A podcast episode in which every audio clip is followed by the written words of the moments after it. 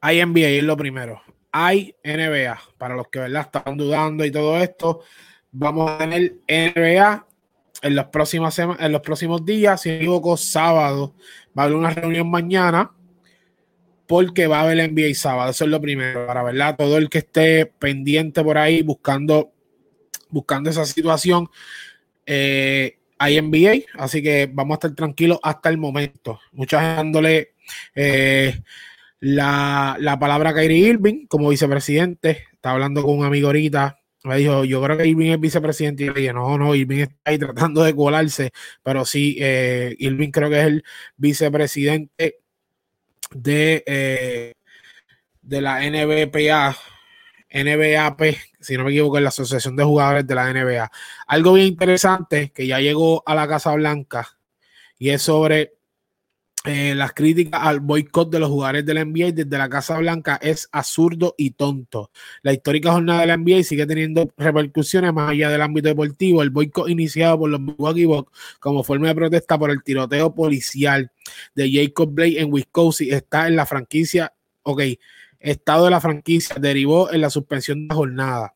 Eso es obviamente lo que, lo que estábamos viendo o lo que vimos eh, lo que pasó eh, el miércoles, ah, exactamente ayer, donde el equipo de Milwaukee Bucks no quiso salir o no salió, salió tres horas después con cartas en mano, con Joe Hill y algunos otros jugadores a explicar la razón por la que no habían salido a el partido. Eso, esa, es la circunstancia de, a través de la muerte de otro eh, hombre negro en los Estados Unidos le sigo leyendo y cito, se trata de una situación inaudita que ha generado todo tipo de reacciones desde propietarios hasta de jugadores han mostrado eh, su apoyo a las decisiones tomadas por los jugadores. Sin embargo, estas protestas no han sabido, no han sido bien recibidas en la Casa Blanca. Me explico. Marshall, el jefe de gabinete del vicepresidente de los Estados Unidos, mostró su opinión sobre el boicot llevado a cabo en la NBA, calificándolo como absurdo y tonto. Todo esto fue en la Casa Blanca. Me explico. En la Casa Blanca, esto, eh, el vicepresidente eh, del gabinete, el jefe de gabinete del vicepresidente de los Estados Unidos, fue el que dijo esta palabra, la absurdo y tonto. No sé si van a, no sé si van a ver la administración valorada de una forma u otra. En mi mente es absurdo y tonto. Él está hablando en sí. Declaró en el programa New, New Day en sí. Si quiere protestar, no creo que nos importe. Del mismo modo, Short se refirió al silencio de la NBA sobre los casos de abuso en la Academia de la Liga de China, un mercado de gran importancia para la liga. Por su parte, Jared Kuchel, asesor principal de la Casa Blanca, habló sobre la posición financiera de los jugadores en referencia a la decisión de no jugar los partidos programados. Los jugadores del ambiente son muy afortunados en tener una posición financiera en la que pueden tomarse una noche libre de trabajo sin tener que sufrir las consecuencias económicas, dijo Kuchel en CNBC. Esas son palabras del jefe de gabinete del vicepresidente. Todo eso hablándolo en referencia a lo que está pasando con el boicot del NBA que lo empezó Milwaukee Bucks en el juego contra Orlando y siguió a la MLS en Estados Unidos, que es el soccer americano, eh, siguió en las grandes ligas. Hoy hay un partido, si no me equivoco, déjame ver si lo puedo poner por aquí. Eh, para, no quiero brincar, no quiero brincar, pero hay un partido ahora mismo eh, míralo aquí, te lo voy a enseñar. Míralo aquí.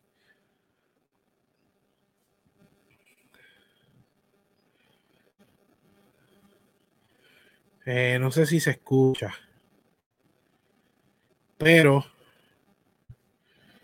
No sé si lo, no sé si lo están escuchando, pero lo estoy mostrando a los que lo están viendo en YouTube.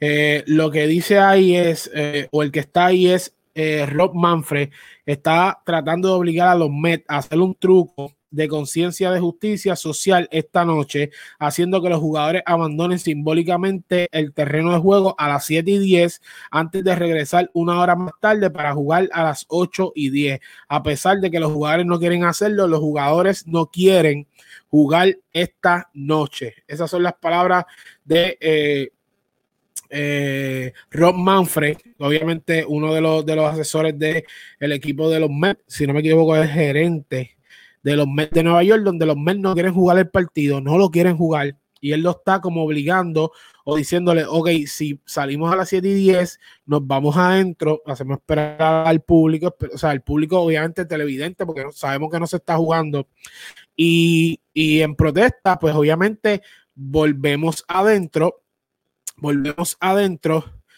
y, volvemos a salir en una hora, o sea, como, como en conciencia de lo que está pasando con la raza negra en los Estados Unidos. ¿Qué pasa? Vamos al baloncesto otra vez, vamos a ver qué descubrió ESPN en los casos eh, de abuso de jugadores en las academias de China. Esto fue el 30 de julio 2020, a través de las palabras que dijo eh, el jefe de gabinete del vicepresidente de los Estados Unidos. Mucho antes de que el tuit escrito por Dari Mori en apoyo a las manifestaciones de Hong Kong dinamitar a la relación existente en la NBA y China, la, competición tuvo que enfrentar una serie de quejas por parte de sus propios empleados al aspecto de la metodología en, eh, seguida de algunas de las academias situadas en el país. Estados Unidos quiere obviamente, quiere nos acaparó el mercado de China, un mercado, hello, uno de los más grandes, sino el más de población, eh, ¿verdad? El, eh, eh, la tierra asiática es de los más poblados, sino el más poblado, y no aparte de eso, que la NBA ha encontrado que el baloncesto allá pues cae muy bien y han acaparado completamente China. Después una de investigación por ESPN ha destapado un supuesto caso de violación de los derechos humanos en tres academias de la NBA en China. Según la fuente, varios entrenadores comunicaron a la cúpula de la organización que sus socios asiáticos estaban abusando físicamente de los jugadores jóvenes y omitiendo la faceta educativa. Todo ello a pesar de que el comisionado Adam Silver había reiterado que la educación sería un pilar fundamental dentro del programa. El que sigue el podcast de Mr. Ansel sabe que aquí, a través de que entrevistamos a los jugadores, siempre le decimos a los jugadores cuál ha sido su, eh, su estudio, eh, cómo fue su joven carrera, de dónde salen, de dónde, ¿verdad? Dónde se criaron, cómo fue esa infancia, por qué decidieron estudiar, por qué no, quién terminó, quién no. Todo eso nosotros eh, lo discutimos aquí. O sea, siempre lo discutimos aquí porque siempre, ahora mismo, a nivel mundial, ahora mismo, ¿cuántos boricuas jugado en NBA? Sabemos que el sueño no es jugar NBA. El sueño real para los jugadores de Puerto Rico, el sueño real es que vayan a jugar eh, eh, baloncesto supernacional. Pero sabemos que económicamente ya el baloncesto supernacional tampoco es un sueño. O sea, es algo que, que tienes que ser un top para cobrar buen dinero o tienes que ya tener varios años antes de verdad que pusieron esto el tope de 40 mil que ya estés establecido y todavía cobres, ¿verdad? Bastante dinero para estos meses donde juegas baloncesto supernacional, pues puedas, ¿verdad? Sostener a tu familia, sostenerte a ti mismo día a día, eh, si acaso tener otro trabajo, todo eso. Pues en este podcast siempre, ¿verdad? Tratamos de, ver de dónde vienen los estudios, por qué no terminó, si tiene algún interés en terminar, eh, si se arrepiente de no haber estudiado, porque baloncesto no es para toda la vida y a mitad de carrera también te puede afectar eh, económicamente con una lesión, eh, con cualquier cosa pueden pasar, ¿verdad? Dios cuida a todos los jugadores que están eh, por, llegar nuevamente a, o que están por llegar al baloncesto supernacional y a los que, ¿verdad? ya están establecidos. Seguimos leyendo. La NBA se mostró con innumerables problemas a abrir una de las academias en Singan, una región autónoma localizada en el oeste del gigantesco. Los entrenadores estadounidenses fueron acosados y vigilados con frecuencia en un lugar. Según ESPN, uno de ellos fue detenido en hasta tres ocasiones sin causa y otros no pudieron obtener una vivienda debido a su condición de extranjero. Uno de estos entrenadores solicitó un traslado a otra academia después de ver los entrenadores chinos golpear a jugadores adolescentes, o sea, golpear a los jugadores adolescentes. Cito, una de las personas ¿verdad? de la investigación que entrevistó a, no sé si fue un padre, a un, trabajador de allí mismo, y dijo esta palabra, vi a un entrenador lanzarle una pelota en la cara a un chico a quemarropa y después darle una patada en el estómago. En el estómago.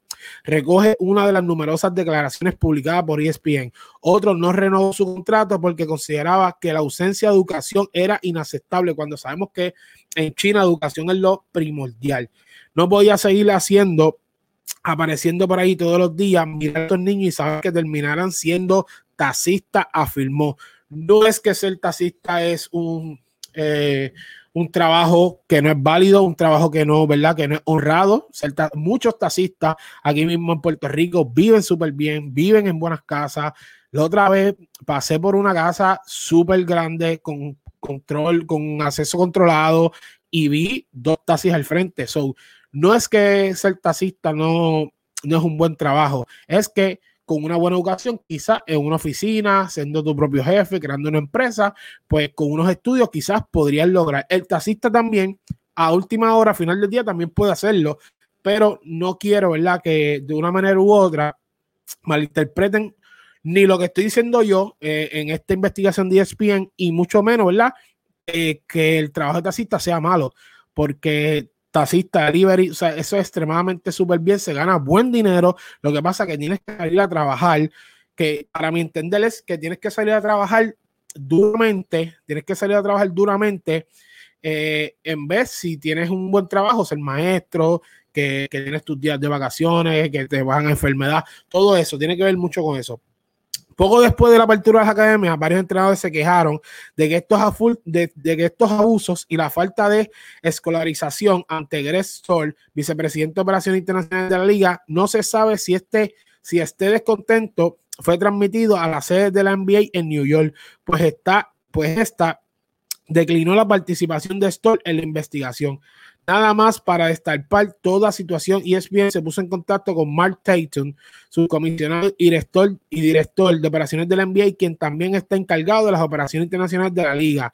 Tatum declaró que la NBA está revaluando y considerando otras oportunidades para el programa académico de la liga, el cual opera desde instalaciones deportivas administradas por el gobierno chino fue hasta la semana pasada cuando el NBA admitió por primera vez haber cerrado la academia de Xinjiang. Cuando Tatum fue cuestionado al respecto, se negó a reconocer eh, si, esto sabía si esto había sido debido a posibles violaciones de los derechos humanos y alegó muchos factores. O sea, pica y se extiende. O sea, la NBA, Milwaukee Bucks, eh, LeBron James, Kawhi Leonard, estos jugadores están bregando por que mínimo, no, no es que no haya racismo porque lo va a haber, porque no se va a controlar, porque, porque va a haber matanza siempre, porque la vida es así, que hay que salir a la calle a trabajar, que van a haber robo, que o sea, eso se puede controlar, pero no se puede eh, eliminar de la vida. Sí, ojalá, eso es lo que queremos, que, que algún momento deje de existir la maldad y todo eso, pero hasta que no, no sé, llegue la, la venida del Señor, pues todo esto va a seguir pasando algo bien importante es que mientras la NBA lucha por los derechos ¿verdad? de la raza negra, de la raza de color, en allá la NBA a través de tres programas que tienen o de tres academias esté pasando un maltrato y no se diga nada. Eso es lo que quiere decir el jefe del vicepresidente de la Casa Blanca. Y no le estoy dando la razón ni nada, pero por, por esta situación ellos dicen que no le importa si la NBA coge tres, cuatro, cinco días porque tienen el sustento ya muchos de ellos ya pueden retirarse para toda su vida y no volver a trabajar, pues como que no, no le da mucha importancia porque si tienes el techo de cristal no tienes piedra. Y creo que esto, se va, esto o sea, va a ser bien, bien duro. Yo creo que se está luchando toda la vida por el racismo y yo creo que ahora es que ha comenzado una carrera tras lucha del racismo. ¿Por qué? Porque mientras jugadores de alto impacto, jugadores que tienen la opinión del mundo, o sea, que tienen eh, lo que dicen, pueden cambiar eh, muchas vidas, pueden cambiar muchos pensamientos de la gente, no han podido parar esto y la Casa Blanca, o por lo menos el gobierno que está ahora, de una manera u otra, no le importa porque saca unos trapos sucios de la NBA. O sea, el que no empezó a ver el podcast, o sea, la NBA tiene tres academias en China del cual los chinos o los trainers que están trabajando allí maltratan a los niños y le quitan eh, lo que llamamos el derecho humano, eh, lastimándolo, golpeándolo y, y poniendo el deporte primero para que sean atletas o traten, ¿verdad? De, de creo que el envío que está buscando es jugadores chinos que lleguen al NBA para acaparar más de lo que le han hecho, como lo hizo Yao Ming, como lo ha hecho con, con, si no me equivoco, Dion Wei, tenía Wade tenía eh, o tiene la, marca de China, o sea, la NBA quiere acabar, acapararlo bien, porque entonces Ya los chinos tienen que, como que la inspiración o la mente, vamos a trabajar, vamos a trabajar en fábrica, vamos a trabajar en esto. Eh, pues no, o sea, la NBA tiene para sacar más atletas de China que a través de que son eh, una alta población, mucha población, millones de personas allá, estamos hablando de millones de personas allá, pues tratar de, sacar bastante atletas, porque a través de esos millones no tienen casi atletas. Vemos que por lo menos en la NBA no tienen casi atletas. En Japón sí se juega mucho béisbol, que tampoco hay como que japoneses jugando baloncesto. O sea, la NBA está quiere, tiene la idea correcta, pero la manera a través de, la investigación que hiciste bien no ha sido la correcta. O sea, la NBA quiere poner algo, no lo están haciendo bien, pero tampoco se han quejado de eso, según bien, no se han quejado de eso, pero sí están luchando por los derechos eh, humanos de, la raza negra o de la gente de color. O sea, es algo que está en la balanza porque la NBA tiene peso, pero el gobierno no los apoya. Ahora mismo el gobierno no los apoya. O sea, esto acaba de empezar. Mi opinión sobre esto, para, para culminar el podcast, es que todos tenemos derecho a vivir, todos tenemos derecho eh, a, tener una vida completa hasta que Dios lo decida. O sea, no, cual, no un policía, que hay que respetar a los policías, lo sabemos. Sin policía, usted imagínense en el mundo sin policía. O sea, imagínense en el mundo sin policía. O sea, sería completamente, o sea, un desastre. Necesitamos los policías. Tenemos que respetar a los policías, pero los policías eh, no todos son racistas, eso lo sabemos, pero si hay un alto mando que tiene el poder de que algunos policías blancos quieran abusar de los negros, quieran eh, extinguirlo, no sé si eso es lo que quieren, no sé, no sé qué quieren hacer con los negros, porque ahora mismo eh, en las protestas, esa, un chamaquito de 18 años con un rifle por el medio de la calle, le pasaron varias por el lado, no se lo detuvieron o si lo detuvieron, había matado a unas personas antes, vemos el video que le dio un tiro a que más ropa una persona, o sea, llega a ser un negro, no, después de, quizá el intento era matar a una persona, a la segunda no iba a llegar porque ya lo hubieran abatido a tiro, o sea, el mensaje, la NBA lo quiere llevar, no solamente la NBA, porque el jefe de, del vicepresidente, de, ¿verdad? De, de la agencia del vicepresidente, quiere decir que la NBA no hace nada por el maltrato que están haciendo en China, pero a esto se une el béisbol, o que van a decir que las academias de béisbol también están maltratando gente. Eso es lo que van a decir también. O sea, quieren taparlo o quieren de verdad bregar el problema. Y si esto es así, que no quieren bregar el problema y que la NBA, el deporte, está solo en esto, algo que se supone que se está luchando hace tiempo, eh, creo que acaba de empezar. Sea, por eso estoy de acuerdo que la NBA regrese, porque parándola completamente no van a hacer nada, sino los equipos que se vayan eliminando pueden, eh, mientras vayan saliendo la burbuja, pueden ¿verdad? ir eh, poniendo la presión y haciendo algo diferente. Un tweet antes de, irnos, esto es un podcast un poquito triste, eh, un tweet que Lebron puso eh, si no me equivoco, a ver cuándo fue. Lebron había puesto un tweet. Creo que fue, el cambio no ocurre con solo hablar, sucede con la acción y debe suceder ahora. Para mí, eh, en Promise School, que es lo que es la, la escuela que está apadrinada por Lebron, niños y niñas y comunidades de todo el país estamos con ustedes para marcar la diferencia juntos. Por eso tu voto es More Than Vote, que es una, me imagino que es algo que están haciendo a través de, de estos negros, Black Lives Matter. Mr. Ansel.